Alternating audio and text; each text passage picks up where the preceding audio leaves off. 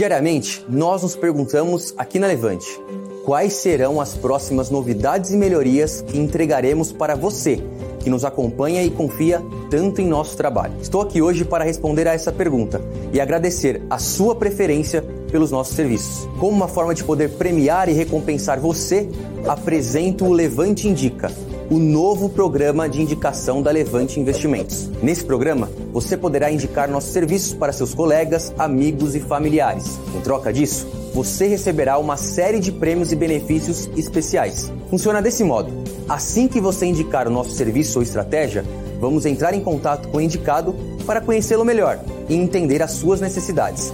E caso ele se torne assinante da Levante, você receberá um prêmio em troca.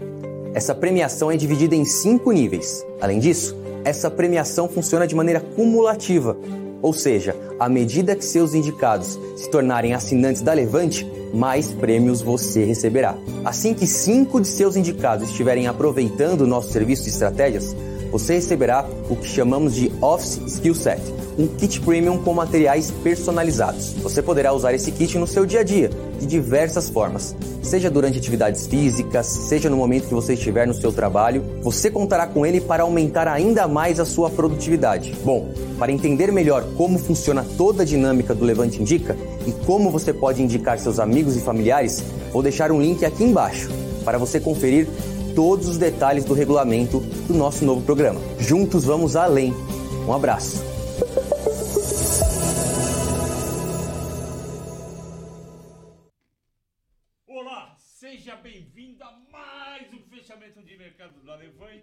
E esse é o fechamento especial.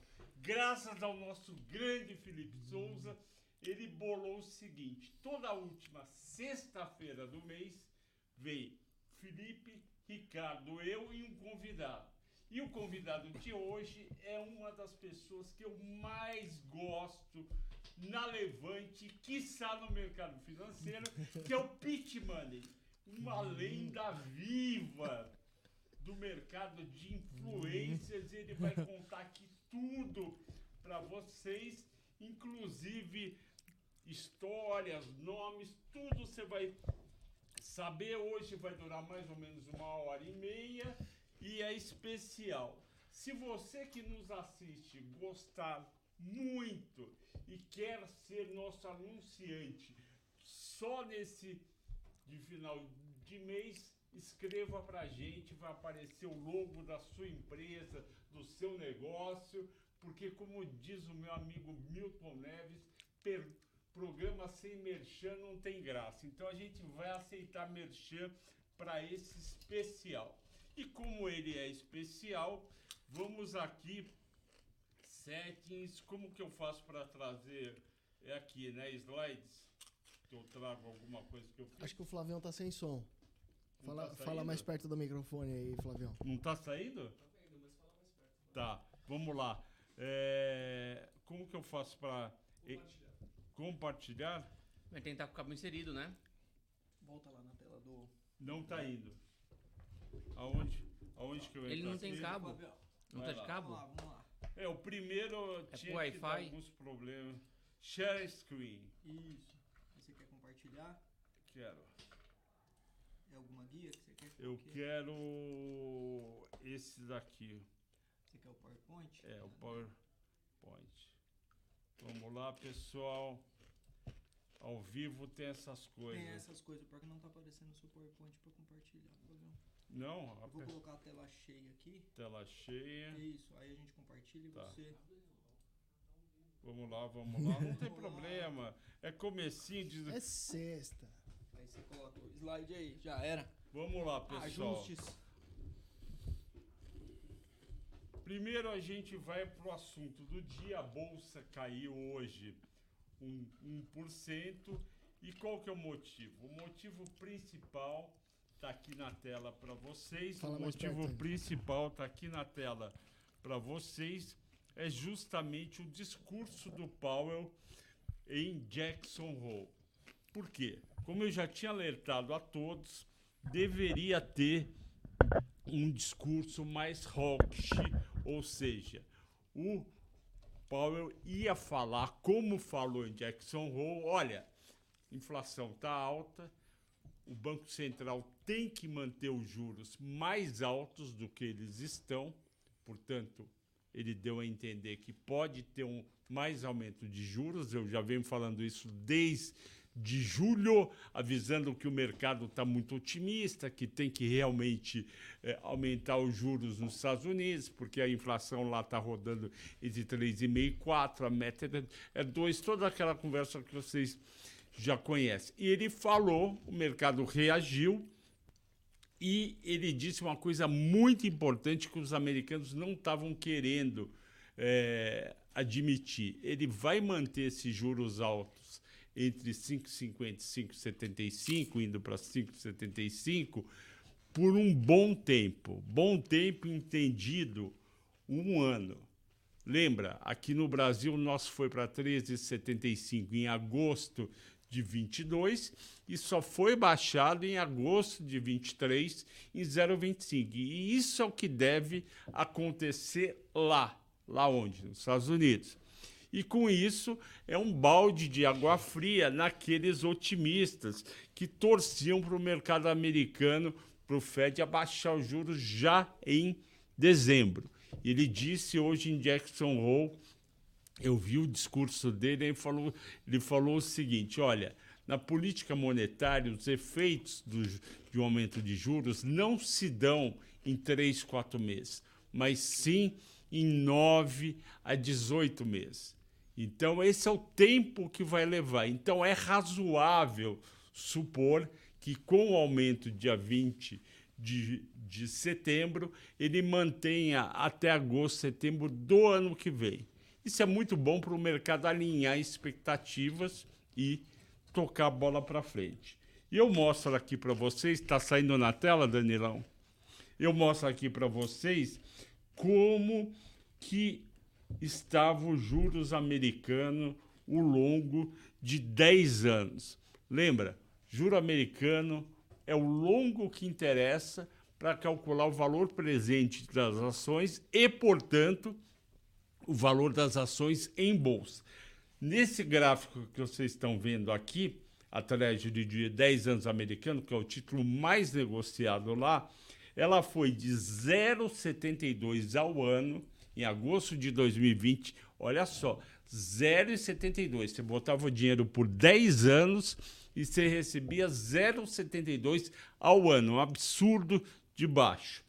E aí o Fed começou a aumentar os juros. Hoje esses 10 anos estão em 4,23. OK?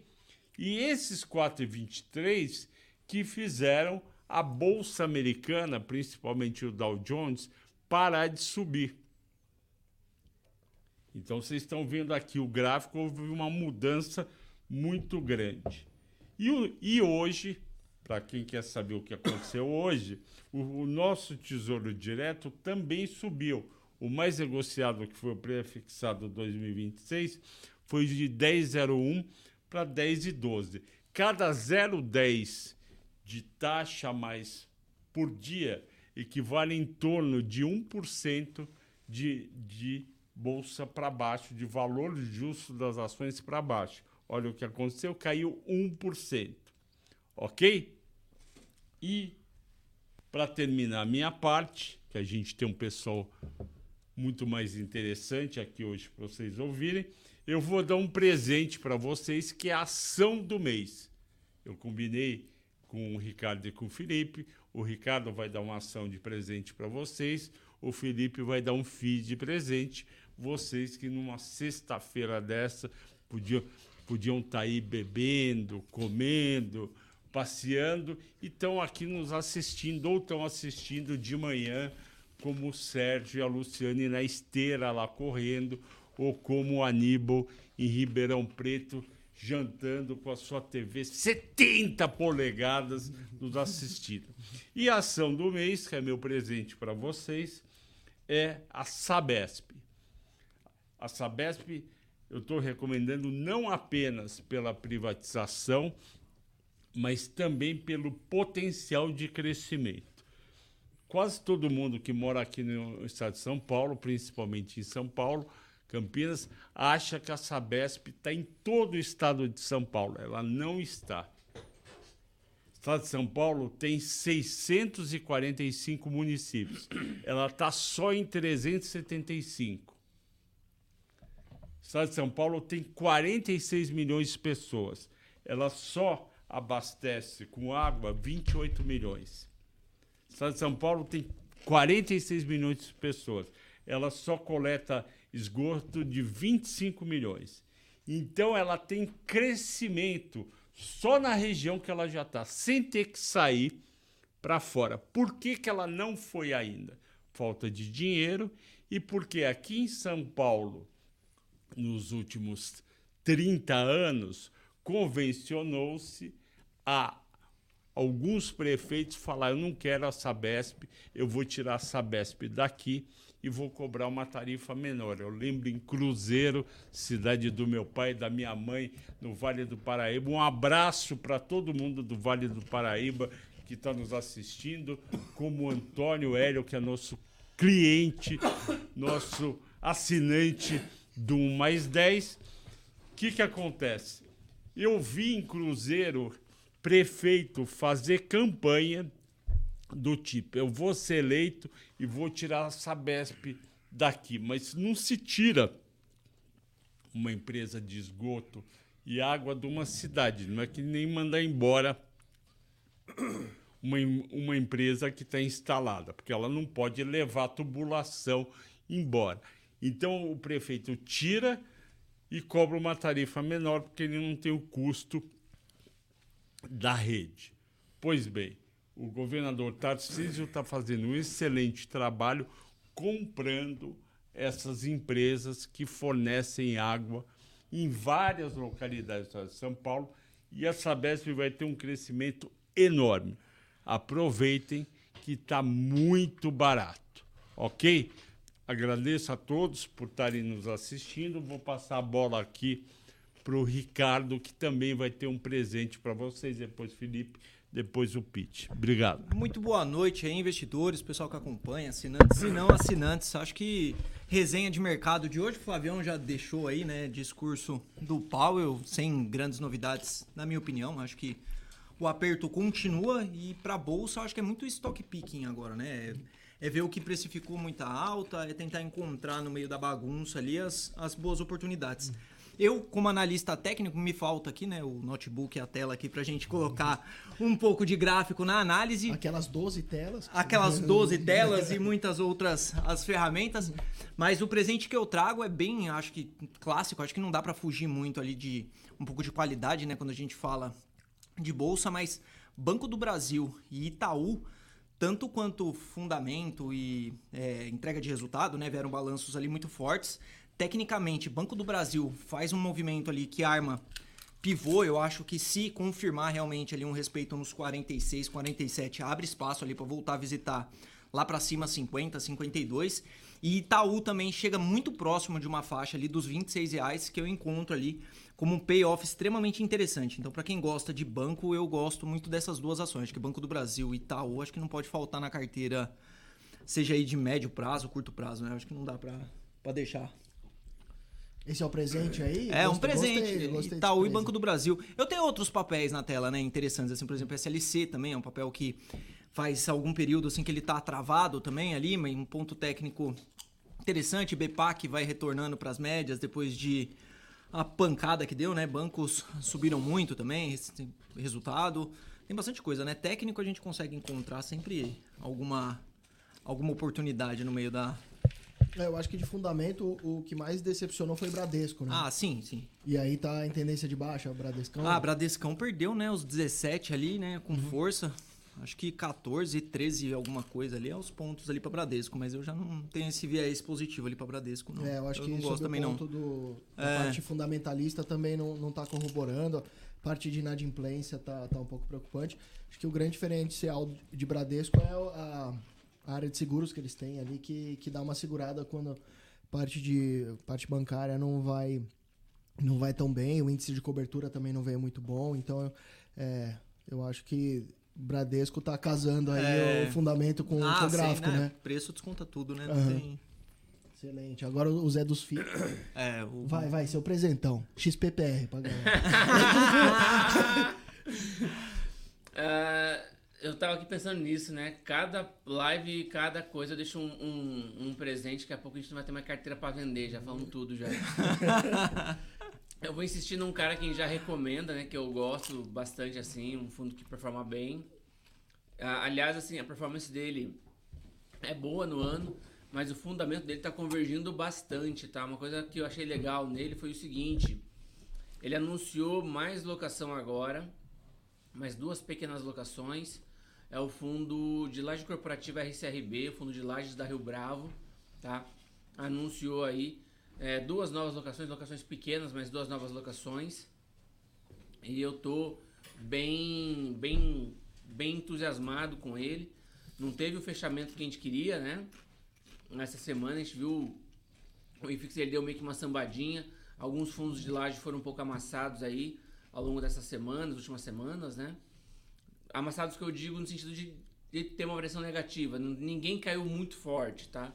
Mas teve aí uma movimentação e eu tô otimista com o segmento, tá? E eu falaria de RCRB nesse momento. Esse é meu presente. Caramba, animal. Uma aula o senhor, né? Falei, ô, vamos gravar um videozinho. Ele falou, vamos, deu 70 minutos. Ele fala muito. Fala manja muito, porque manja mas muito. manja muito, né? Manja muito, manja né? muito. Fala, fala com a boca cheia. É, o, que, o que eu diria? É, é o ano da política monetária. né? Você pode ver o Flavião não tira o pau da boca. Né? Toda lá eu acompanho ele. Não tira o pau da boca. Não tira. Todo dia fala do pau.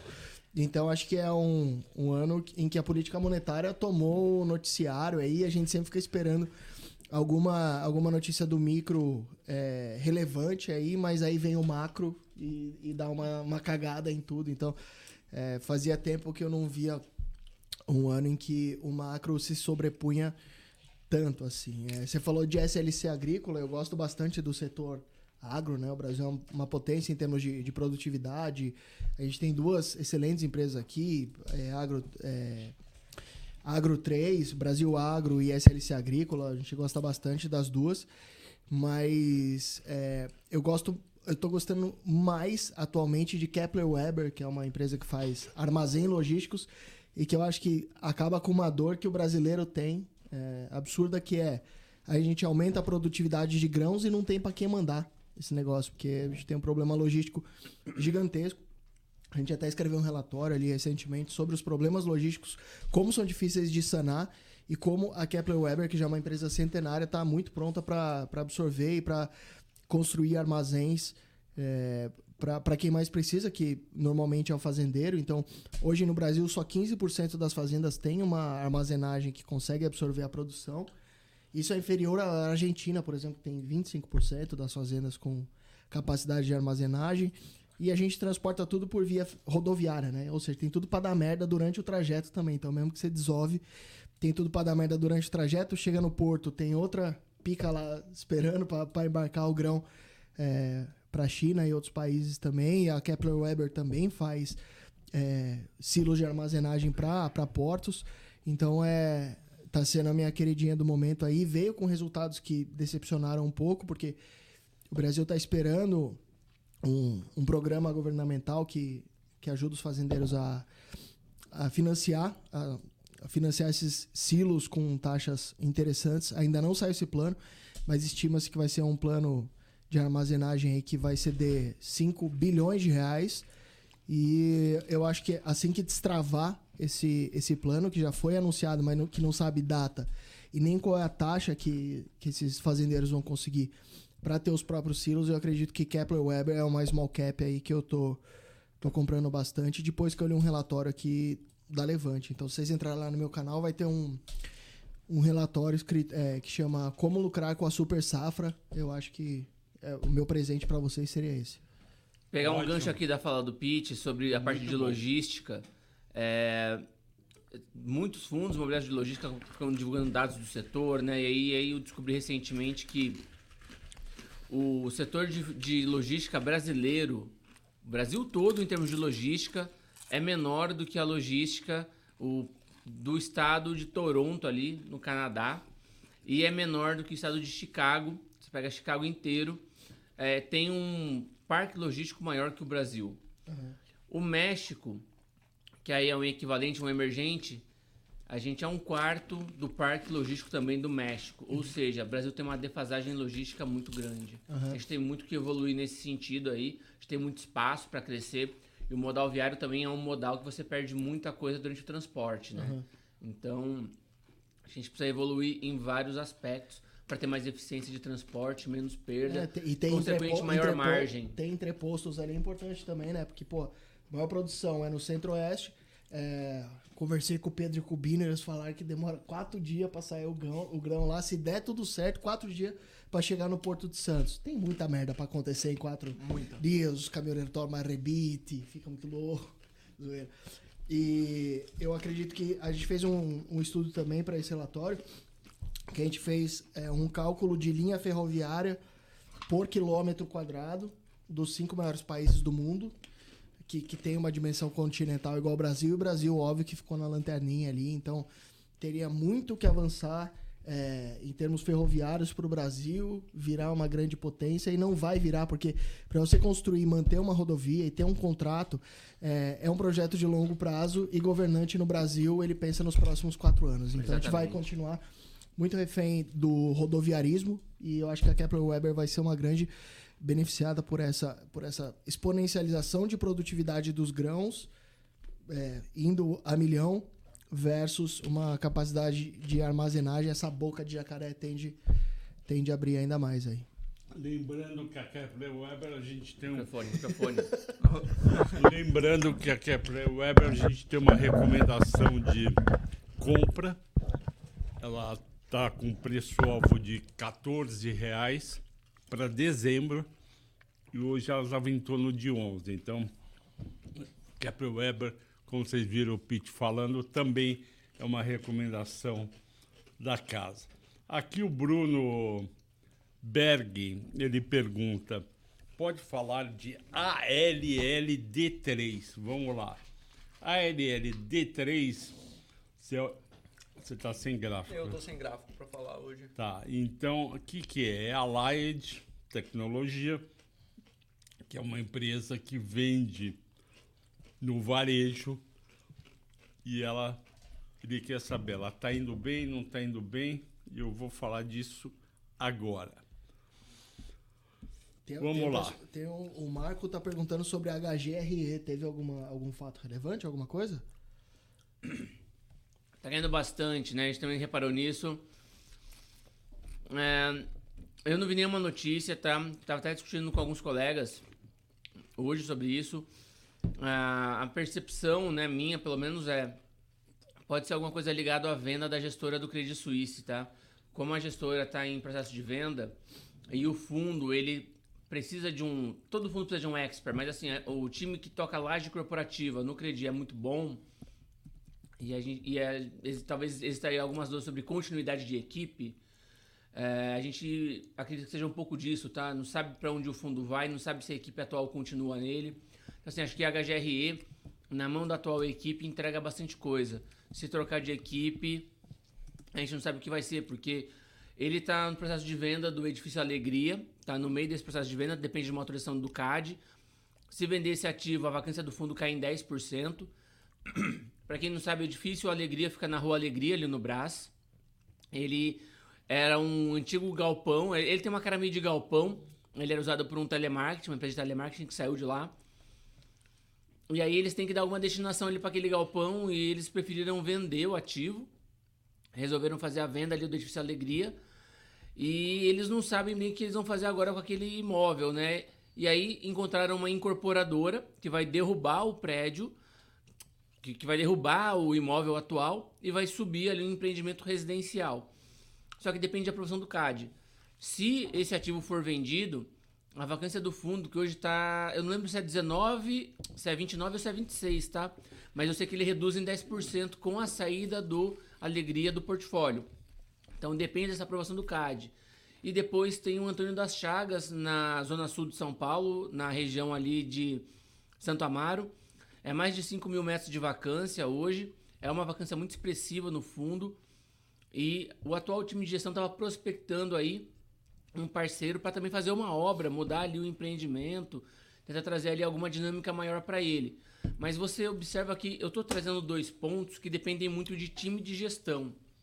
Então a gente começou a ver um processo de venda mais forte em, em HGRE, em uns lotes um pouco grandes. Então, assim, eu acredito que pode ter algum institucional vendendo. A gente, assim, eu, eu vi ali, eu não entendi muito bem o fluxo, tá? Mas eu vi que teve, teve lote grande ali de venda. E realmente eu não sei, eu, não sei do que se trata, essa venda específica, mas eu acredito, e alguns colegas também comentaram que acham que pode ser isso, essa venda da gestora, não sabe quem vai assumir lá na frente. Mas em tese, fundamento do fundo, é algum fato relevante, alguma notícia, a gente não tem ciência de nada, tá? O mercado está meio no escuro com relação a isso. Deixa eu só complementar aqui o que o Bruno pediu da Lied. Qual a visão, Bruno Bergen, da Lied? A visão é que está melhorando os negócios dela. Ela teve um crescimento de vendas do segundo TRI de 23 para o segundo de 22 de 1 bi 200 para 1 bi 500, portanto 21%. O EBITDA dela, entretanto, só subiu 1,2% de 69,80 para 70,6. O lucro líquido dela caiu 25%. Você sabe, a gente sabe, Bruno, que é muito difícil ganhar dinheiro com varejo aqui no Brasil. Haja visto Magalu e Via que estão há tanto tempo aí. E a Laed também é varejo. Ela tem uma dívida ainda bem que baixa, em torno de 200 milhões. Ela está com valor de empresa, valor de mercado mais dívida líquida de 800 milhões. Você divide aí por uns 200 milhões de de EBITDA ajustado esse ano, vai dar um EV/EBITDA de 4, que, que é um EV/EBITDA ok, não é não tá caro, mas tem que tomar muito cuidado, Bruno, porque varejo com margem EBITDA de 4.6 é um negócio muito arriscado. Se você gosta de emoção, ok, entre a light. Eu não entro, ok? A palavra não é emoção. É. Se você gosta de um Sustão? É. Vocês pensaram outra eu, coisa, eu, né? Seus danadinhos. É, o, é. o De Silva também me pergunta aqui sobre Leve 3, que caiu 7% hoje. Olha, Metal Leve não tem erro, é uma baita empresa. Resultado do segundo tri foi muito bom. Primeiro também, ela está ligada à Mani na Alemanha, exporta bastante, quer dizer às vezes cai 7% porque a liquidez não é muito alta e tem algum investidor que precisa sair, tomar algum resgate, coisa assim. Fica tranquilo, pode ficar. O Petrônio pergunta para o nosso amigo. Não, o Petrônio pergunta para mim. Goal 3 GGBR3. Petrônio, não é o momento ainda. Gerdau está tendo um problema de muita competição de aço importado da China, mas eu gosto para longo prazo. Você vai comprando de manhã, vai comprando aos poucos, né? Vamos ver quem mais se tem aqui. Quem está pedindo? Zav 11 para o nosso amigo.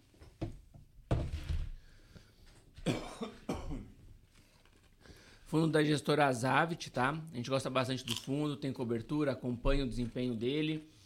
A gente gosta. A gente tem call de compra para ele. É um fundo ainda pequeno, tá? Mas ele tem 90% dos contratos atípicos.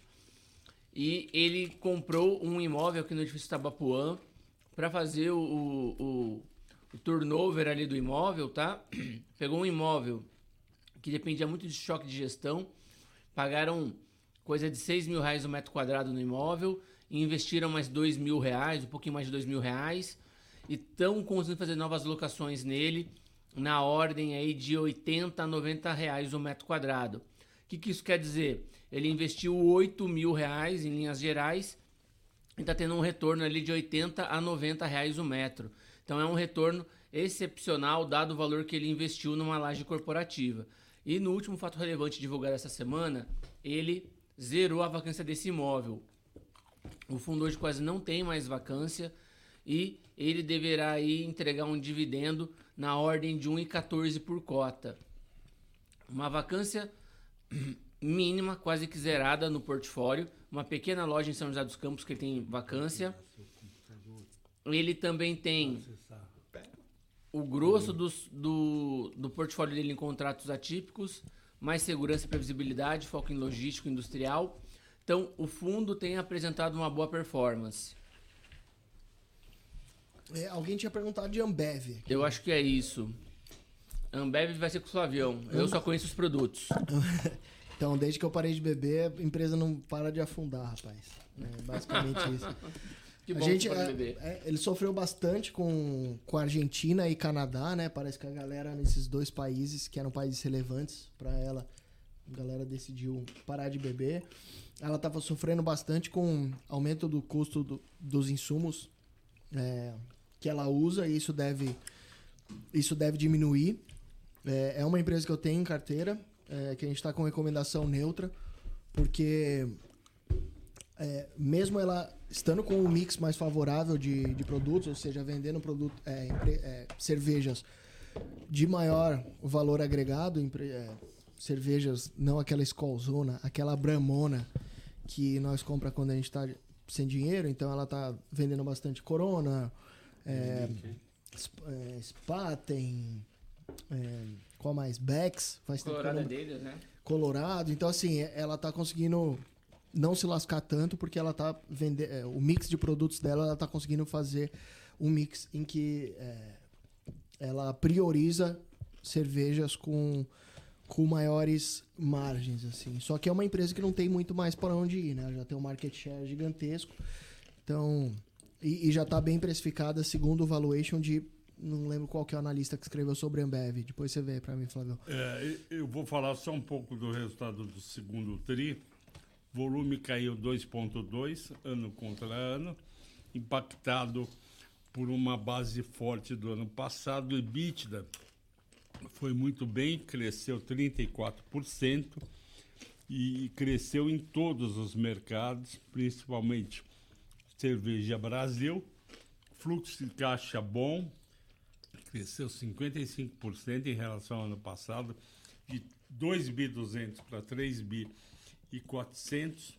Só que ele teve uma queda no lucro líquido em relação ao ano passado, que no ano passado tinha sido inchado com crédito tributário de 1 bi e 200, mas foi um lucro líquido respeitável de 3 bi.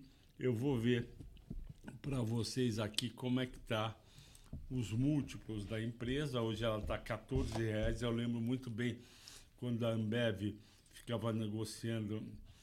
A gente comprava 17, vendia 20, comprava 16, vendia a 20. Hoje é 13, 13,50. Pode marcar os preços aí. 13, 13,50, 14, 14,50. Se bater 15, vende e corre pro lado. Porque não é. É, Ambev, é um dos ativos mais, mais fáceis. Acho que é um dos ativos mais fáceis de operar De na operar. bolsa é a Ambev. Fica dentro de uma banda, assim. Fica sem- dentro de uma banda. Quem gosta de operar opções, cara, Ambev é um baita de um papel. Assim, Vale bem tranquilo, vale. É bem tranquilo de E operar. você faria o quê? Com Cara, 13 reais, 13,90. Essa batida que deram hoje na Ambev aí é a oportunidade de vender put, por exemplo. Você tem margem, vende put, voltou zero.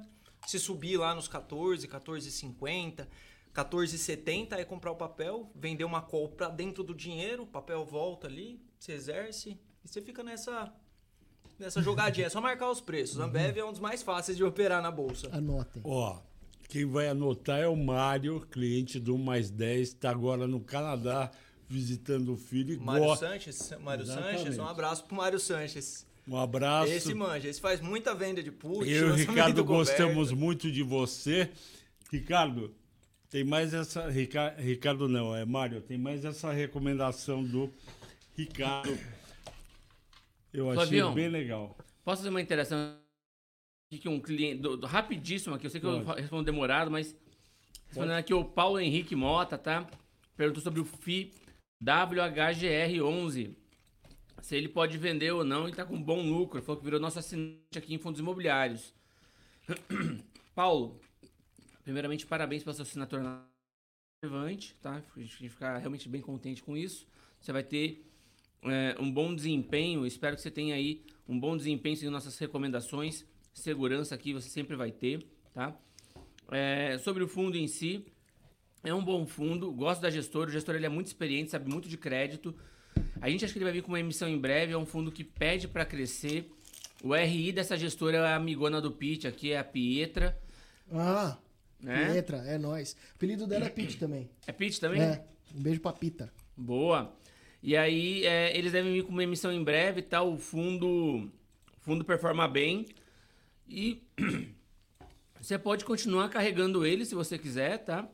Ou realizar e voltar depois. Enfim, vai daí da sua estratégia. Se quiser seguir nossa carteira também, segue ali a risca, que não tem problema.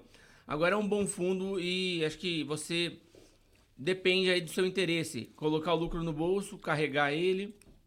Você tá com um bom lucro aí, 16%, é bem expressivo. Eu acredito que o fundo vai vir aí com uma emissão em breve. Deixa eu responder o William Soares. O William Soares diz: ansioso por esse fechamento, já compartilhei, dei like, comentei, sou inscrito. Duvido que ele fez Só tudo isso. Como é que ele chama? William Soares. Ah! Só tava falta bom demais. Tava bom demais pra ser a verdade. É. levante para ganhar dinheiro. William, liga agora, esse fim de semana tem promoção especial de fim de mês. Liga lá e faz a assinatura. Você é muito bem-vindo. Eu sei que você está sempre aí vendo, perguntando. Ô, William, se assinar Levante esse fim de semana, ganha um mês de OnlyFans do Flavião. É, é sério, é sério. É, é só, é é só esse fim de semana. Aproveita aí, William. o- Nem eu sabia. O meu OnlyFans é aqui, né? No fechamento do mercado. Muito boa. O Lucas Banzoli pergunta por que Multi 3 caiu. A gente aprendeu aqui com o nosso amigo Felipe Souza que os gestores de fundo comparam muito ações de shoppings no começo do ano, quando estava barato. Aí elas subiram e eles começaram a vender, não foi isso? Foi. Então, os gestores de fundos FOF, né, principalmente, operaram bastante, mas a Multiplan está com resultado top, é o melhor é o melhor ativo, ele tem os melhores shoppings. Quando eu falo melhor shopping, é, é receita por metro quadrado, é NOI por metro quadrado, é FFO por metro quadrado, é isso que eu estou falando.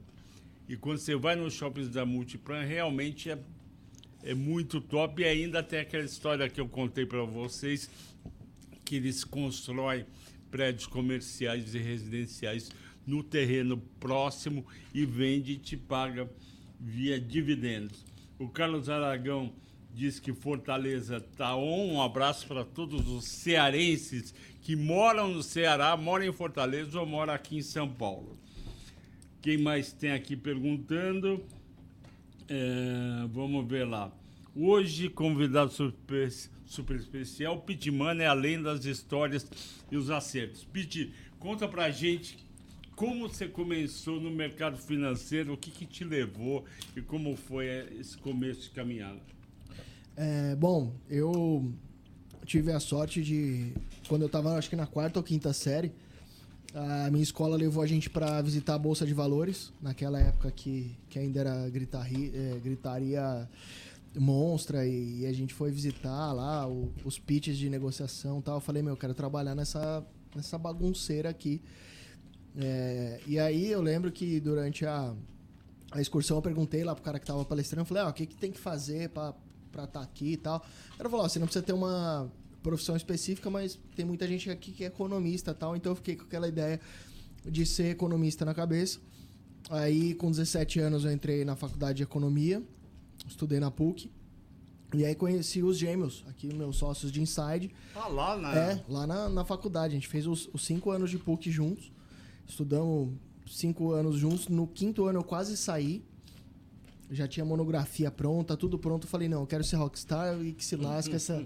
e que se lasque essa faculdade. Eu não aguento mais ler Karl Marx, que eu sei que essa birosca não funciona. Aí eles, Pete, pô, a gente tá no último semestre, termina esse negócio que a gente vai montar algum negócio e, e prosperar no mercado financeiro. Falei, tá bom, vai. Aí me formei. E aí eu e o Rodrigo, que é um dos gêmeos, a gente começou a fazer day trade, não conseguimos. Naquela época ainda era por telefone, não tinha nem, a gente não tinha nem dinheiro para home broker, então batia as ordens por telefone. É, as taxas eram elevadíssimas para você operar, então mesmo no dia que você ganhava, só quando você descontava a taxa, já, já se lascava. A gente foi alongando cada vez mais as operações, até que a gente virou swing trader, ou seja, traders que frequentam casas, tô brincando, é, traders que ficam mais tempo posicionados é, nas posições, mais de um dia posicionado. E também não estava indo muito legal, estava muito perto de ganha. E aí a gente começou a estudar, é, buscar produtos que seguiam tendências longuíssimas. E a gente descobriu o boi e o milho. Falou, putz, se a gente acertar a tendência de boi e milho, é ficar só rolando os contratos. Uhum. Isso foi lá nos idos de 2013. 10 anos já. Tamo velho, Flavião. E aí a gente começou a operar muito boi, muito milho, começou a dar muito certo. E a gente recebeu carta de fiança da corretora, começamos a se achar os donos do mundo, começamos a, a se alavancar, comprei apartamento, comprei carro, enfim. Aí chegou um tal de Joesley na minha vida, isso em 2017. Joesley Day. O Joeslão. o Joeslão me deu uma que gravou o Temer dando o. Muito amigo. O Go Ahead. E dia 17 de maio de 2017. Aí no dia 18 de maio, eu quase tive um piripaque. Porque, eu não sei se vocês lembram, mas parecia que o Brasil ia começar a decolar, né? O, é, estava com inflação sob controle, o, o, o, PIB subindo. E como a gente operava gráficos de tendência, é, parecia que o Brasil ia dar certo, a gente estava apostando que o Brasil ia dar certo. E aí eu tomei um ajuste de 150 mil reais. E aí precisei vender o carro em um dia para pagar o ajuste diário hum. do contrato futuro no dia seguinte. E a partir daquele dia eu liguei pro, pro dono da corretora e falei, ó, é, quando eu recuperar essa grana, 150 conto, eu tô fora, não preciso mais de carta de fiança, não quero operar alavancado assim, quero ter uma vida minimamente não maluca. E aí demorou mais ou menos um ano para recuperar é, essa grana. E no dia que eu recuperei essa grana, eu escrevi no papel ali, no, no, no pós-Wesley Day, que eu tinha que vender o carro e tal, com baita de um desconto, escrevi no papel. O dia que eu recuperar 150 conto, vou fazer o que eu gosto. Só não anotei o que, que seria, mas vou fazer o que eu gosto. E eu sempre tive banda, sempre gostei de resenhar, assim, eu bebia Michael Chevette louco, então sempre gostei desse clima meio de happy hour aqui com a vasilha da dona da dona Mirtes. E no dia 20 de março de 2018, acho que foi isso. Liguei na corretora, zerei todas as minhas posições. Tinha algumas posições de juros também, operava DI, um pouquinho de dólar também. Zerei todas as minhas posições e falei, vou fazer o que eu gosto. E aí foi na época em que já tinha alguns players de, de mercado financeiro, tipo o Primo, Nath Arcuri e tal. Eu falei, putz, eu sei essas informações, eu tenho esse conhecimento, já tenho quase 10 anos de mercado, mas eu acho que eu conseguiria falar sobre finanças de uma forma diferente, meio roqueiro degenerado e sem muitas papas na língua, assim. Então aí que eu decidi montar o canal. E aí gravava todo dia, eu mesmo que editava os vídeos no começo, gravava no meu quarto mesmo, totalmente roots, com a GoPro 2 que eu tinha lá. E e aí foi vingando, comecei a fazer collabs, comecei a aparecer em mais podcasts. Chegou a ter quantos assinantes? É, estamos com 350 mil inscritos, alguma coisa Boa. assim, 360 mil. Parabéns. É, e aí, quando eu comecei a crescer, eu falei, putz, eu acho que eu não quero ser youtuber. É, eu acho que dá para acoplar algum produto aqui e venda de curso sempre teve um pouco de estigma, né? É, você é vendedor de curso, parece que tá vendendo crack na frente da escola, né? É. Já parou? É, Fala, mano, eles que sempre falam muito mal de cara que vende curso. Você é, tem que doar seu conhecimento. Você estudou para adquirir, é. de graça, entregue, né? Exatamente. E, mas aí a gente percebeu, eu sentei com, com os gêmeos, meus sócios, eles falaram, Pete, as pessoas elas estão acostumadas cada vez mais a pagar por uma assinatura do que a comprar por um produto específico. Então, você paga para ter Netflix, Amazon Prime, o valor é menor, só que você consegue. É, eu acho que dá pra gente fidelizar melhor os clientes. A gente montou a Inside, isso 2019 para 2020. E crescemos bastante. Por que o nome Inside? Cara, porque a gente. A gente via que as pessoas que estavam é, operando na Bolsa de Valores, elas pensavam sempre muito em termos de código, falavam em código, como se por trás daquele código não tivesse uma empresa. A gente falou como é, colocar na cabeça das pessoas o que tem dentro da empresa, como, como fazer as pessoas terem uma imersão e entenderem que elas não estão comprando A, B, V3, que elas estão comprando uma cervejaria e uma engarrafadora de refrigerantes, que é a Ambev. E aí Inside é justamente por isso, para que a pessoa pense com uma mentalidade de dono. É, todos nós na época a gente seguia uma filosofia de buy and hold. É, então era porque quando cai a cotação, o cara fica com aquela síndrome de cornão que acha que é o último a saber, né? Ah, tá todo mundo sabendo alguma coisa que eu não sei. É, a questão é, se você fosse o dono da empresa, que você é de fato, você venderia, você fecharia as portas você, ou você compraria mais a um preço mais baixo? Então, por isso que a gente escolheu o nome Inside. E aí a gente conheceu o, o pessoal da Levante ali, os Bevilacqua, putz, deu um match muito foda ali. Ficou estranha essa frase. Deu, deu uma combinação. deu uma combinação da hora ali e a gente decidiu se fundir aí esse começo de ano. Então acho que minha trajetória é basicamente essa. Bastante altos e baixos, mas a gente trabalha igual uns condenados, então o dinheiro vem, né, Flávio? E o cabelo, como ficou assim tão bonito? Eu assisti Ace Ventura algumas vezes. e. Não sei, cara. É, nasci com, com a cabeleira estranha. Deixa eu Vai. primeiro parabenizar o Pitão pela história bacana. Altos e baixos, acho que foi o, o principal legado. Você vê que perde, ganha, perde, ganha, perde, ganha. Aí virou uma hora que ganha, ganha, ganha, ganha, ganha. É só você ser humilde e aprender com todas as porradas que você vai tomando. Mercado, que... Eu penso que o mercado também é um processo, né? A galera chega muitas vezes achando que já é investidor, já é trader, já, hum. e não quer passar por esse período. Eu passei, Flávio passou, você hum. passou, todos aqui passaram. E a gente erra muito, aliás, muito. até hoje. Eu lembro que antes de fazer a passar a fase. Antes de fazer a primeira operação, a gente se formou na PUC em 2010. A nossa primeira operação foi em 2012, cara. A gente ficou quase dois anos fazendo backtest no Excel. Não tinha essas ferramentas que faz backtest. Sim. Hoje a galera em uma semana acha é, que... Não, o cara passou um fim de semana fazendo um curso de trade e acha que vai ser o melhor trader. É, e mesmo depois de um processo, você vai ter os, os altos e baixos Lógico. ali. Você tem que, tipo, levantar a cabeça e, meu, é. vida que segue, né? Não, e, e nós, nós aqui é. na. O cara escreveu aqui: quem não fala, mastiga. Lógico. Meu, deixa eu falar rapidamente de três fundos. Eu juro que vai ser rápido aqui. Tranquilo. Perguntou sobre Rect. Rect, a gente não gosta. Muita especulação no papel. Muitos altos e baixos da gestora. A gente já viu alavancagem desnecessária, emissão abaixo do VP, alavancagem em contrato típico, enfim, tudo que podia dar errado. Tem uma exposição significativa em Alphaville, não é só o XPPR.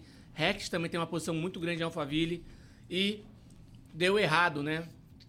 Hoje em dia a gente vê o papel perdendo liquidez, quase sem institucional para puxar ele. Então, nossa opinião é não cobrimos RECT, não temos opinião, não temos nem mais visão para ele, excluímos a gestora do nosso, da nossa lista de cobertura em maio desse ano. Inclusive, vários assessores perguntaram o porquê, a gente explicou em dois áudios de mais de três minutos no canal do Telegram porque nós paramos de cobrir RECT e REC Capital no máximo detalhe ali, tá? A gente vê realmente alguns riscos é, na maneira como a gestora toca né, o, o fundo. Cada um é livre para tocar como bem entender, mas a gente, tem, a gente tem um risco demasiado ali por trás, a gente realmente excluiu da lista de cobertura. Fundo high grade tem perspectiva de recuperação. Fundo high grade é um fundo com segurança maior e um retorno que tende a ser menor. Uh, e retorno menor. Ninguém compra segurança, né? Infelizmente as pessoas compram um dividendo. E aí, um dividendo mais baixo, porém mais seguro, muitas vezes é preterido pelo mercado. Eu acho que volta sim, tá? Acho que vai performar bem. Eu não sei qual é o fundo, você não especificou aqui, mas deve ter aí um bom desempenho. É, com o fechamento de curva de juros, queda de Selic, se for um fundo IPCA+, ele tende a se beneficiar disso. Eu ia falar de os outros dois fundos que perguntaram aqui, mas deixo para daqui a pouco, para não ficar muito travado nisso. É, deixa aí o resto do pessoal girar. Só falar um pouco de JBS Marfrig, que o Marcelo Rocha está perguntando. Marcelo, JBS continua sofrendo com estreitamento, com estreitamento de margem, porque o preço da carne cedeu um pouco nos Estados Unidos e o custo aumentou. Será que é hora de entrar? Eu te digo uma coisa: JBS é uma das ações, se não a ação, que mais acompanha resultado. Você olha uma semana, está caindo o, o preço da ação, pode acreditar que está piorando a situação.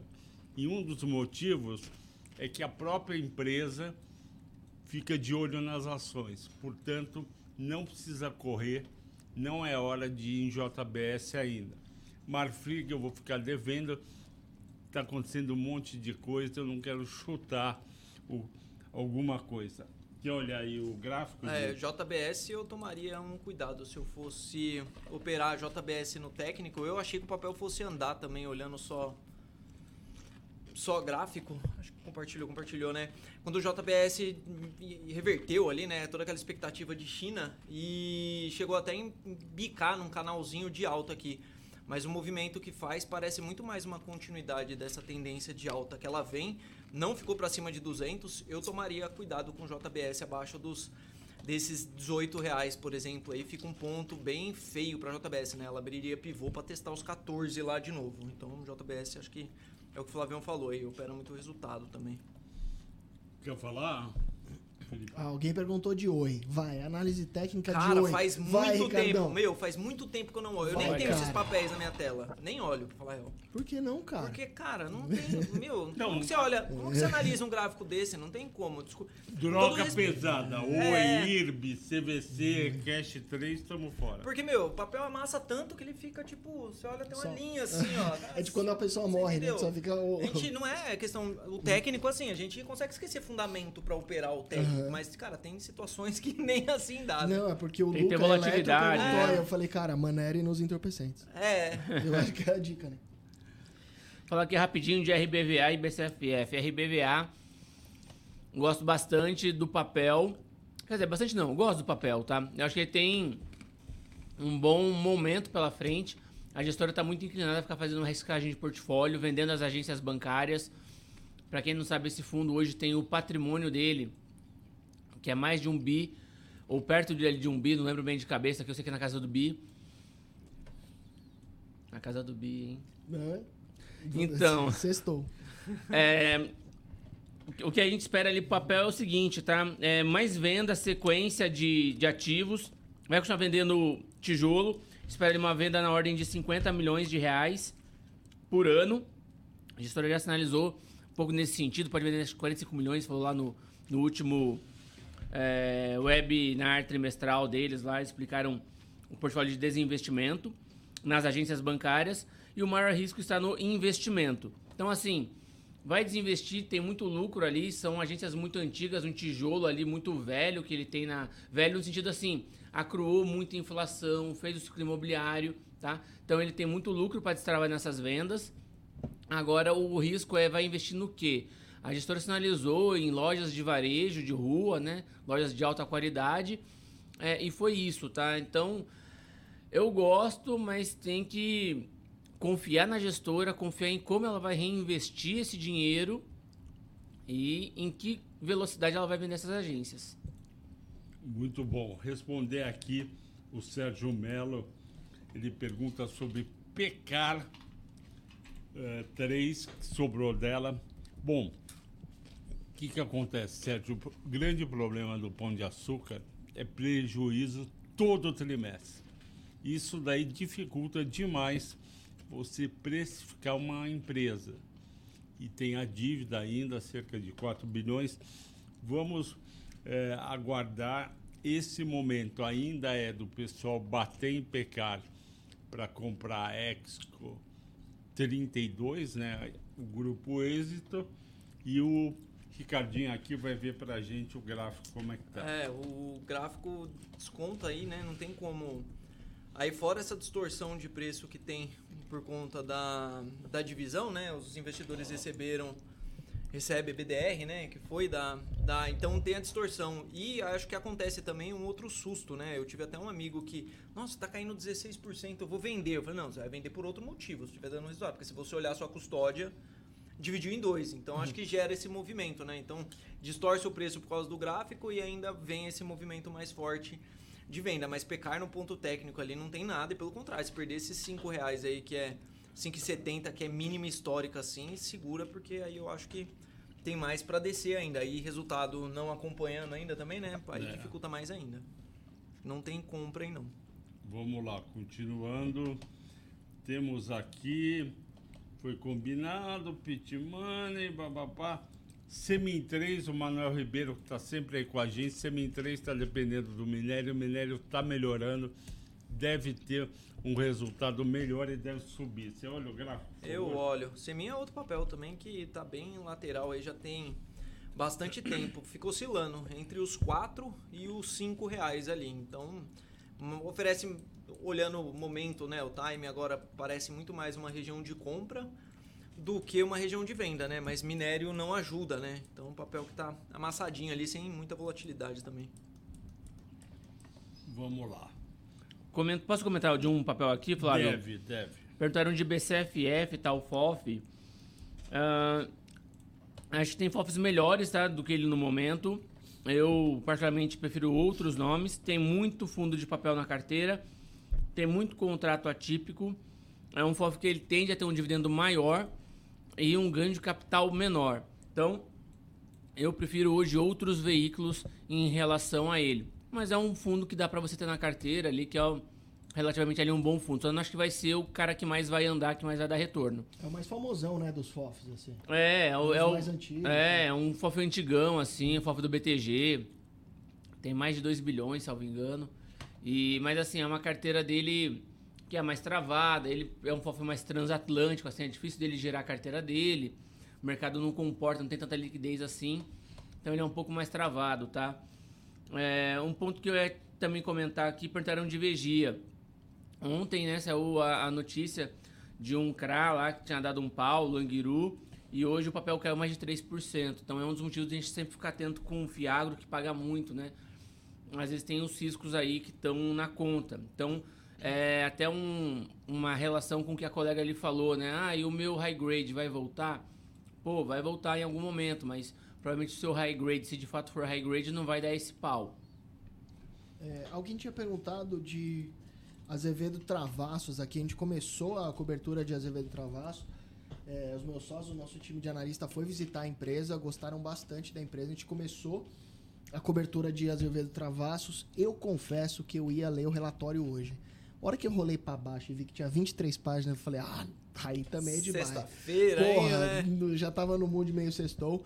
Mas devo fazer algum vídeo sobre Azevedo Travassos. Eles gostaram bastante do que eles viram é, lá na empresa. Uma empresa já centenária, já familiar, uma empresa que durou, que sofreu bastante durante muito tempo, mas que deve voltar a ser uma Junior Oil, né? Uma, uma empresa que, que faz extração de petróleo. é, então, gostaram. A única coisa que eu sei é que as pessoas que gastaram sola de sapato e foram visitar a empresa gostaram muito.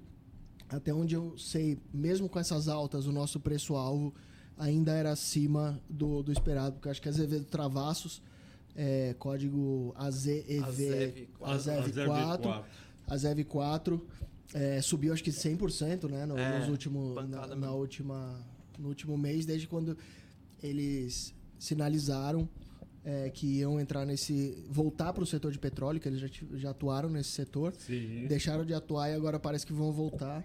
E gostaram. O pessoal aqui da Levante que foi visitar gostou bastante do que viu lá.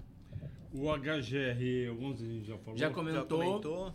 E eh, perguntaram do Sari 11, a gente falou dele ontem, vou falar rapidamente aqui. Tem uma vacância lá e o imóvel é um pouco difícil de alugar, tá? É um bom imóvel, excelente imóvel, mas ele fica ali na Chucre Zaidan, um pouco depois do Shopping Morumbi, e a região ali não tá fácil. Tem muito imóvel bom vazio ali, então Aquela região tá demorando para. a Chucre Zaidan, ela teve uma entrega de estoque muito grande junto, né? Então, eh, hoje eles estão ali com pouco mais de 400 mil metros de AAA, Vazio? Não. Ah. Esse, esse é o estoque da região. Vazio é o uns avião já 30 ia arrematar os 400 Você vê, Você vê a- o vazio dele, já, já tava Teve energia, teve já, energia. Já tava pegando a carteira aqui, o Flavião, velho. É, uns 30% desse estoque tá vago. E é muito imóvel bom, de qualidade, na mesma região. Então, tá tendo muita briga de preço ali. Quem saiu dali foi a Tegra, a Brookfield também saiu. Não é a de roupa não, tá? É a, incor- é a A Tegra não ficava no Rocha Verá? A Tegra ficava no WT Morumbi e veio agora para Joaquim Floriano, tá perto da gente. E a, a Brookfield, que não é a Brooksfield, é a Brookfield, ele. Que era dona da Tegra, né? que era dona da Tegra, antiga dona da Tegra, né? Que é o antigo Bisa 3, né? E tal. Bisa 3, que de- deu errado. É, é, a Brookfield, ela também saiu ali do, do WT Morumbi. E eu confesso que eu não sei pra que prédio ela foi, mas ela tá ali na Chucre ainda. Foi pra um outro prédio ali da Chucre. Você acha que, que os escritórios não querem ter, ir para lá? Ah, lá a locomoção é meio ruim, né? Outro outro dia eu fui almoçar com um broker imobiliário. Broker é corretor, mesma coisa, né? Só trazendo o pessoal aqui. Se você vende uma casa, chamado de corretor de imóveis. Se você vende uma laje corporativa, chamado de broker. Tem essa diferença. Tem, é, é. A sua comissão depende do idioma que Ah, certeza, né? Também é exatamente do idioma isso, que né? te chamam, né? E aí eu fui almoçar com ele, eu- a gente tá aqui na, na, na Joaquim Floriano, né? Quase na Faria Lima. Daqui até lá é uma coisa de 5 km, 6 km. Fui na hora de almoço. Levei 40 pra ir. Mentira. Berrini parada. Pra voltar, Parada. Pra voltar demorou ainda um pouco mais. Então, a- lá é meio travado, lá não tem metrô, tem trem. A gente tem que melhorar um pouco ali a malha viária ali da região para ganhar um pouco mais de tração ou adensar um pouco mais ali, né? E o preço não aí- compensa ir para lá? Não, o preço, o preço é realmente muito bom, mas Quanto? tem laje muito boa lá no Parque da Cidade, que é uma que é, é, é uma laje assim muito boa, melhor do que essa que a gente está, por exemplo, por 60 reais o metro quadrado. E aqui é quanto? 90? A gente está num prédio B, da, perto da Faria Lima, né? Um prédio baixo, uma laje de uns 600 metros, mais ou menos. E aqui é o mesmo... Aqui é até mais caro do que lá. É o mesmo preço, mas não, aqui já é mais caro É do que mais lá. caro. E um prédio tecnicamente inferior. Agora, e pra gente levar todos os colaboradores e pra gente ir pra lá? Que que você... Tirando o Ricardo, que mora pra aqueles cantos, ninguém vai querer ir Entendi. né? É um pouco pior de se locomover para lá, né?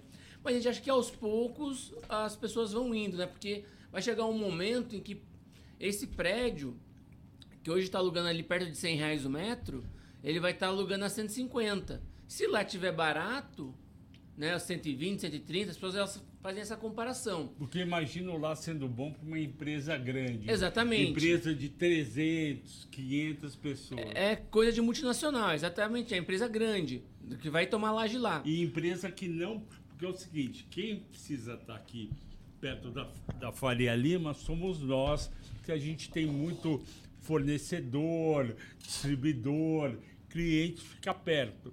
Mas quem é, quem é uma empresa de industrial ou de consumo, ela não precisa estar aqui na área financeira, do mercado financeiro. Ela pode estar lá, você não acha? Eu acho que sim, é exatamente esse A ponto. Nestlé está lá. né? A Nestlé tá A no Vivo fim. tá lá. A Nestlé foi pro fim de lá, né? A Nestlé foi ali pra, pra João Dias, né? Tá bem lá no fundão. Nossa. A, a Nestlé foi pro fundão lá. Ela largou baratinho. aquele prédio dele? Ela tinha aquele prédio. A Nestlé tá no 17.007 das Nações Unidas, tá? É. Agora, é- essa é a hora que o Pete me zoou que eu decoro os números lá dos prédios, né? Mas é o Ele é bem 17 mil... perigoso, ele é bem perigoso. 17.007 é o prédio que ela tá das Nações Unidas, lá no fundão, perto da ponte João Dias, que ela foi parar. É lá que ela está. Mas, fechando esse assunto, só um, um comparativo para o pessoal entender. Ah, aqui na, na- no Itaim, começou a Faria Lima, começou a rodar um preço aí na ordem de 300 reais o metro. E aí pareceu salgado.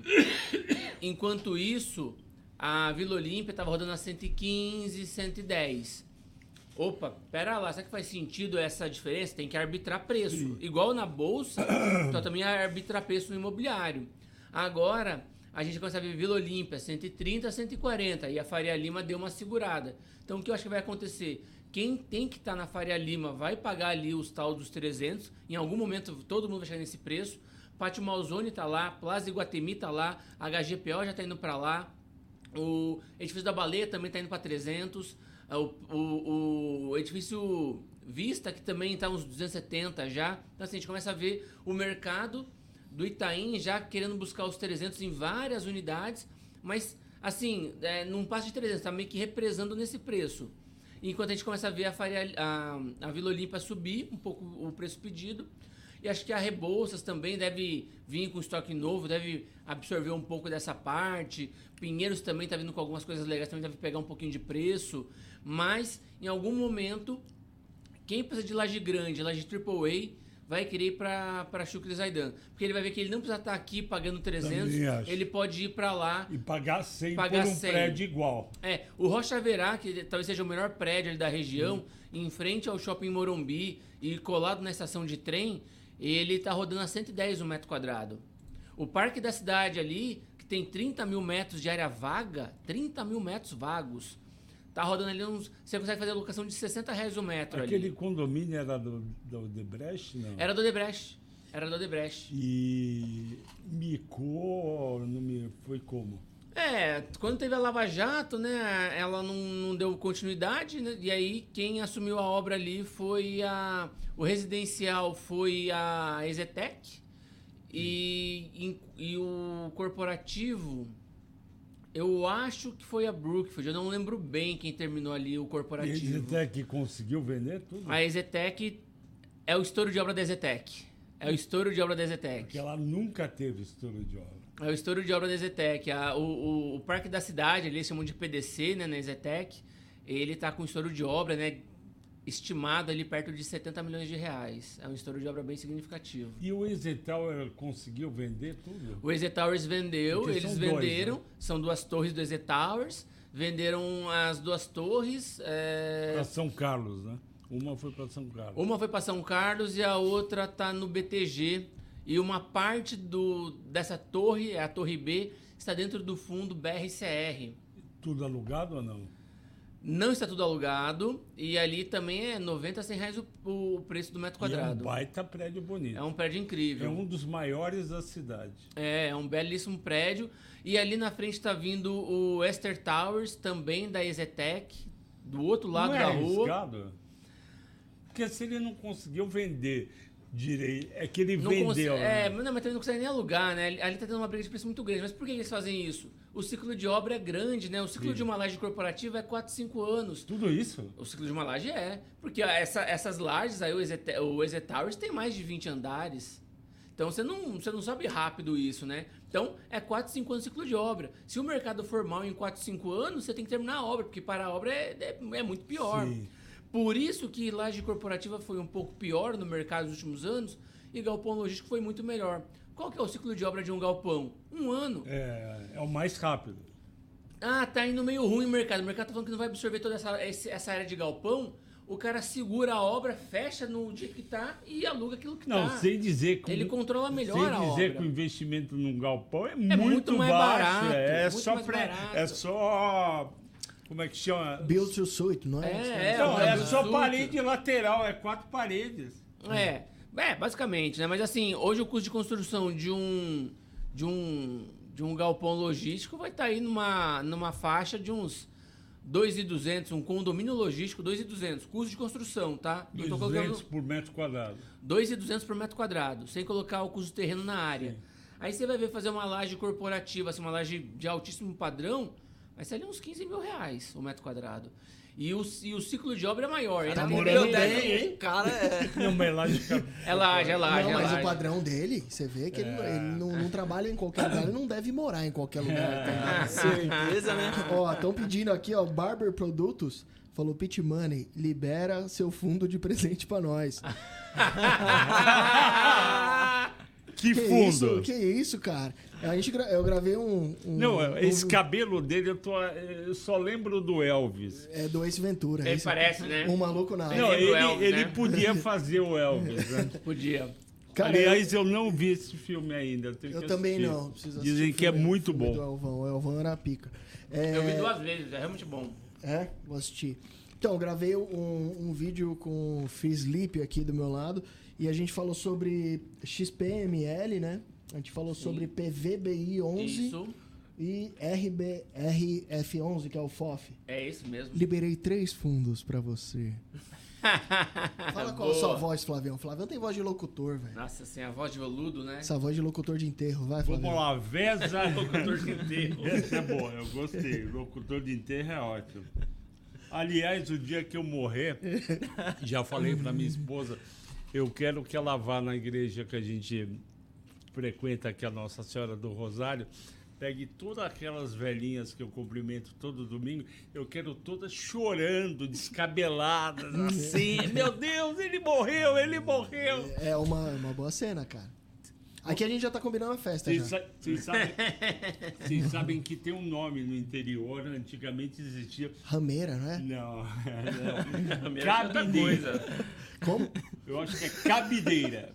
Você, Cabideira. é, você, contratava mulher pra chorar. E é isso que eu quero. Não é rameira? O que, que é rameira? Não. Vamos ver aqui. Rameira, é Cabideira. Não é. Cabideira. Quando eu era pequeno eu lia o dicionário. Não, não é rampeira. Rampeira, que é o apelido, né? Rameira, não É, é? rameira é outra coisa. Ah, é? É. Eita. Vamos, Pô, deixa Bom, vamos voltar pras lajes. Vamos pras dúvidas. Vamos pro mercado financeiro que a gente manja mais. É, a parte é, do dicionário a gente não foi muito bem. É, mais? carpideiras. A Carpideira? cara acabou de comentar, o Antônio Carpideiras. acabou de comentar aqui, ó. Carpideira. Car- Ó, Carpinteira. 200 reais por velório. Então, vou separar 2 mil, deixar lá guardado na bolsa do terno, tem 10 lá chorando. Dá pra, dá pra contratar 10 véia. Chorosa. Vamos lá. Continuando aqui. O Mauro, o pico- Mauro fez uma pergunta legal aqui, o Mauro Figueiredo. Diga. Copel ou Semig? Coloca aí, aperta.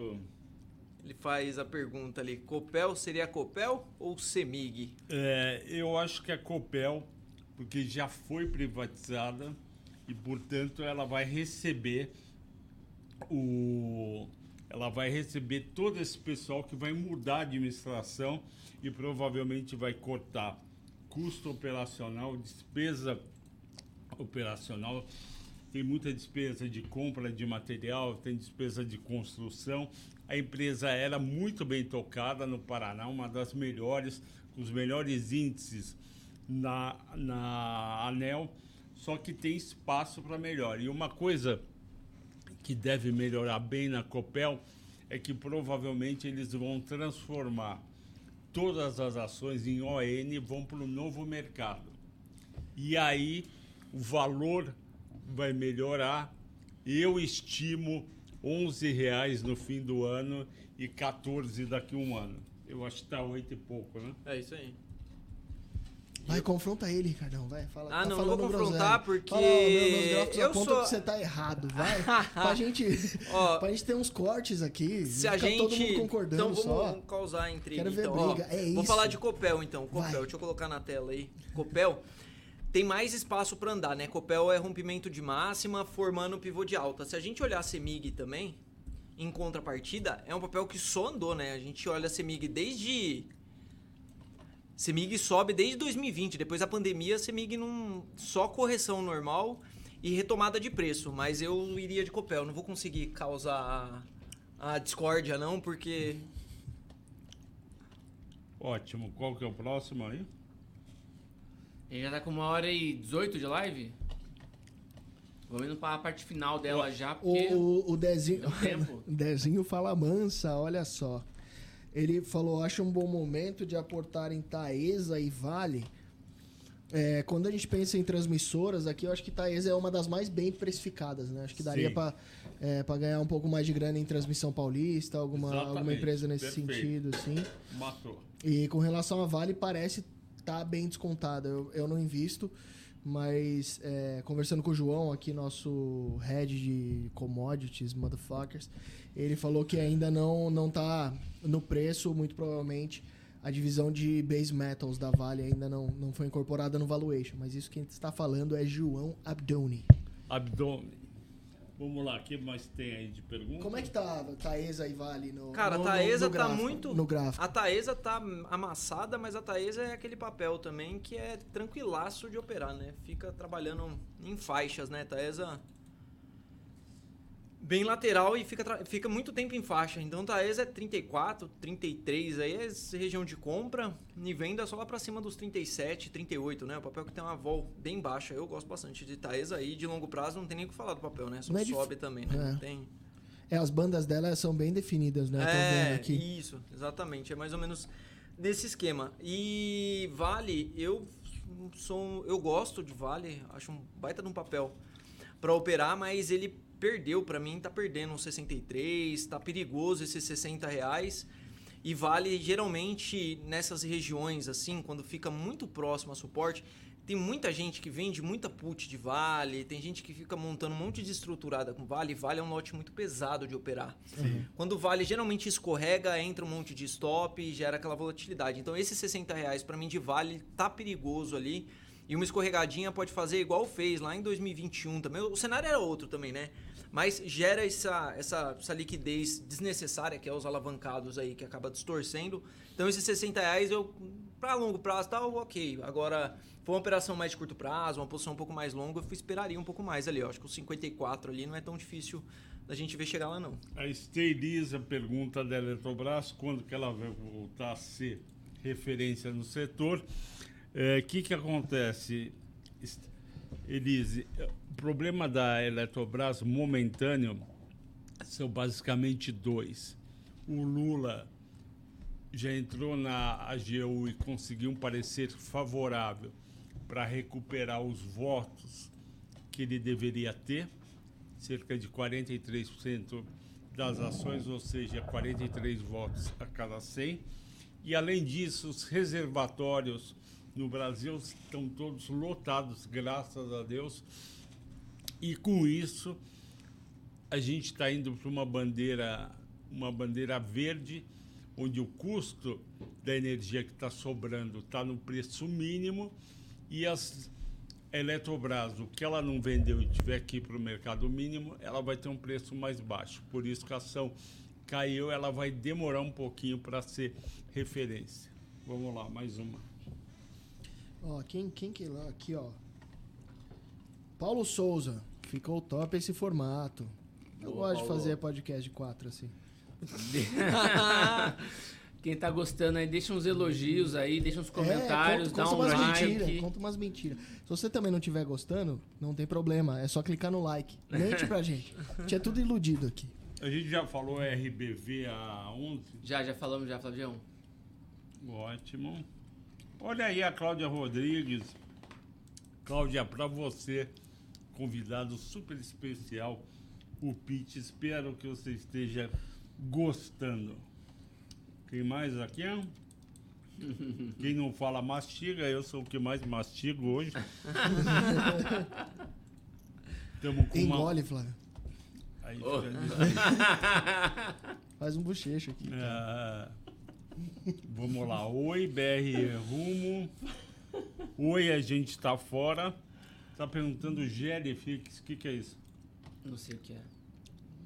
Oi, BR Rumo, bora, bora com Gelifix. Meu. Deus. Soma 3. Qual o problema de Soma 3? Joelson.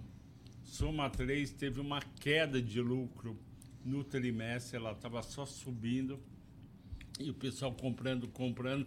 Ela deu uma escorregadinha, o pessoal entrou vendendo. Eu gosto da empresa, mas acho que ela até o próximo trimestre ela vai ficar sob juros. Continuando. Vamos lá, análise gráfica de Caixa Seguridade BB Seguridade Porto.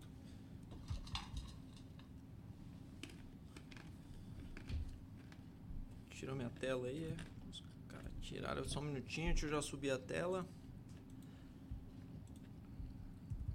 Eu acho que BB Seguridade não é análise técnica, né? Eu acho que BB Seguridade numa carteira bem diversificada cabe, né? Eu acho que tem alguns papéis ali que eu não consigo também operar só técnico. Às vezes eu olho um pouco a qualidade, mas BB Seguridade, canalzinho de baixa, parece fazer um movimento que é seria uma bandeira gigantesca de alta, né? Uma perna de alta, uma bandeira corrigindo e uma retomada de preço para cima, pensando ali num, num longo prazo. Então, BB Seguridade de curtíssimo prazo é acima dos 30, é rompimento ali de cabeça de pivô e pode abrir esse canal para cima. E não pode ficar muito para baixo dessa média de 200, mas BB Seguridade eu acho um baita papel. A caixa andou bastante, né? A caixa Seguridade fez também um rompimento que BB Seguridade está ameaçando ali, mas não ficou para cima desses 10,80. Entrou uma liquidez no papel ali, mas andou muito no ano já, né? Eu acho que não tem tanto é, trigger ali, a bolsa enroscou também. E qual que é o outro papel, Flavião? É, Porto Seguro. E Porto que Seguro. agora chama Porto. Estava falando de Porto Seguro hoje de manhã com o Kate, aliás, que eu acho que o papel tá bem configurado no gráfico semanal ali, ó, rompimento de dessa região aí dos 27,60 e o mercado fazendo o que pode ser um pullback para essa região aqui. Então tá numa região, ó, tinha até traçado aqui já, uma região aí que dá um payoff extremamente interessante aí para uma comprinha de Porto Seguro. Eu gosto. É, O Mauro Figueiredo, ele pergunta de eh, melhor, melhor empresa dividendo a longo prazo. Hoje eu Essa- acho que é a Transmissão Paulista, que é a ISA CETEP, muito bem administrada, é um grupo colombiano, tem, tem uma disciplina de capital muito importante, não entra em projetos com retorno eh, baixíssimo, sabe, portanto, escolher e a empresa cresce, cresce, paga dividendos, cresce, paga dividendos.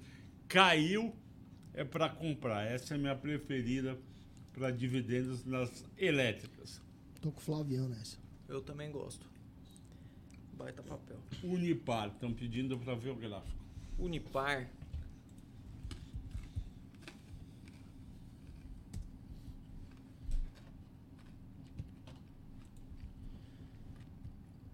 Cara, Unipar, de longo prazo, não tem nem o que falar, né? Eu não sei se vocês gostam de Unipar, mas o cara Gostamos. entrega, entregou bastante, né? Baita de uma valorização. Aí se a gente olhar uma janela um pouco mais curta, a maioria do mercado né, da bolsa ela deu uma estacionada. Muitos papéis bons eles andaram muito tempo e o Pete comentou no começo da live até, né? Política monetária. Política monetária enroscou muito ativa nessa faixa.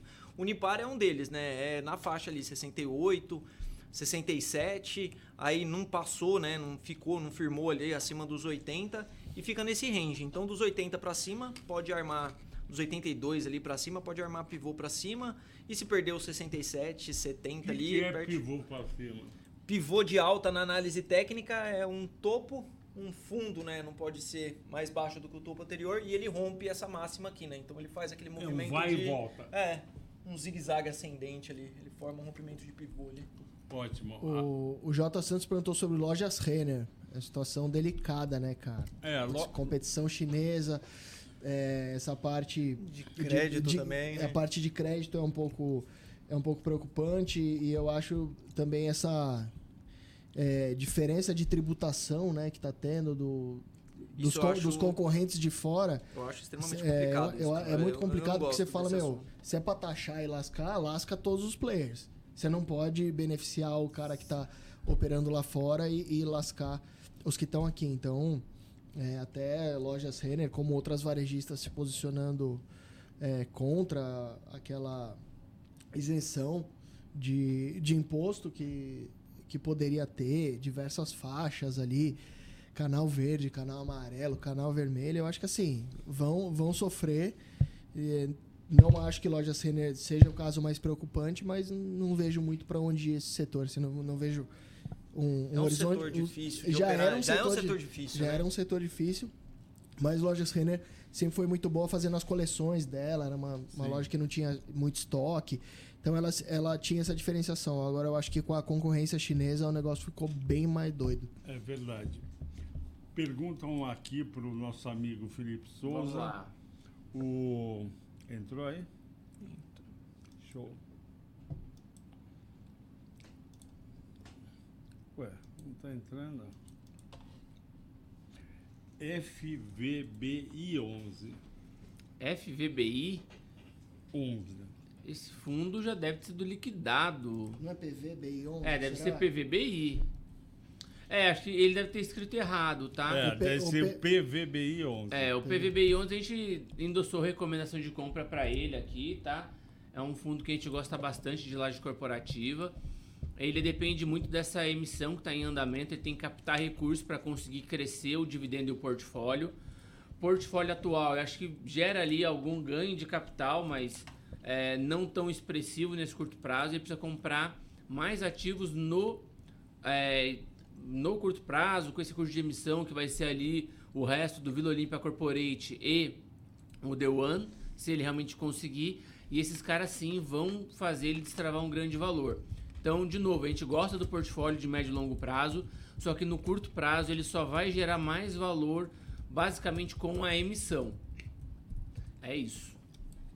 Tem um outro aqui que é XPIN11. XPIN 11, a gente recomendou saída desse papel, tá? É um fundo logístico industrial bem antigo que a gente tem, que já ficou muito tempo aqui na, numa das carteiras da casa, tá? Eu também já recomendei esse papel lá no passado, lá atrás, em 2021, não estava aqui na época. E eu acho que foi um dos meus maiores erros, assim, enquanto analista, tá? Foi um papel que realmente só deu decepções. O histórico dele é, ele fica ali na região de Jarinu, Atibaia, é... Jarinu, Atibaia, tem alguma coisa ali junto. Tá Jundiaí. É, talvez seja. Ah, enfim. ele Mojimirim. O cara fala qualquer coisa. É um fundo ali de, de logística industrial, são imóveis bem antigos, tá? É, tem ali o Albatroz, tem ali o Gaia, né? São ativos antigos, industriais, vão depender aí de algum nível de capex. Eles também não têm assim é, um padrão construtivo muito elevado. Eles sofrem muito concorrência de Atibaia, aliás, de Atibaia não, ele está em Atibaia. Ele sofre muita concorrência de Campinas, Jundiaí e Itupeva. Concorrem muito com ele ali, que também concorrem com Extrema. Ou seja, ele é, ele é um patinho feio ali da região. Não consegue pegar muito preço. Tá alugando ali a 14, 15 reais o metro quando consegue alugar. Enquanto você vê Campinas de 17 para cima, você vê Itupeva de 19 para cima, Jundiaí 19 para cima. Então assim, é um fundo que tá desafiador. Parece que tá barato, né? Mas é um barato que não vai andar, porque ele tem motivos para estar barato. Na verdade, não é uma oportunidade, é o mercado ajustando o risco dele e o potencial de retorno pelo preço de tela. Ótimo. Perfeito. Cara, é uma biblioteca, né? Perfeito. Esse, é esse é um dos analistas que eu admiro esse cara. velho. É. Esse é o A cara. gente treina antes. Esse cara que mandou a pergunta é um amigo dele. Ele tem, ele tem um ponto aqui que, que ficam soprando pra ele os bagulhos. Pessoal, estamos chegando aqui no fim, quase, quase uma hora e meia. De novo, quem que, quiser anunciar aqui com a gente, fazer o merchan para o fim, quem quiser mandar também pizza, quem quiser mandar cerveja, Salgadinho pode mandar, a live. gente aceita. No próximo a gente faz comendo. Pizza, Pix. Eu prefiro Pix. É, a minha parte eu quero em Pix também. Se vocês quiserem a parte em pizza, eu Então, prefiro Pix. Quem não assina ainda, eu acho que todo mundo assina, entre no site da Levante e assine as nossas séries. Tem lá o telefone, tem promoção de fim de fim de mês. Liga pra gente, o pessoal de vendas vai ficar muito feliz e nós também. Bom fim de semana a todos e até segunda-feira. Valeu. Valeu, pessoal. Valeu, Tchau. pessoal. Tchau, tchau.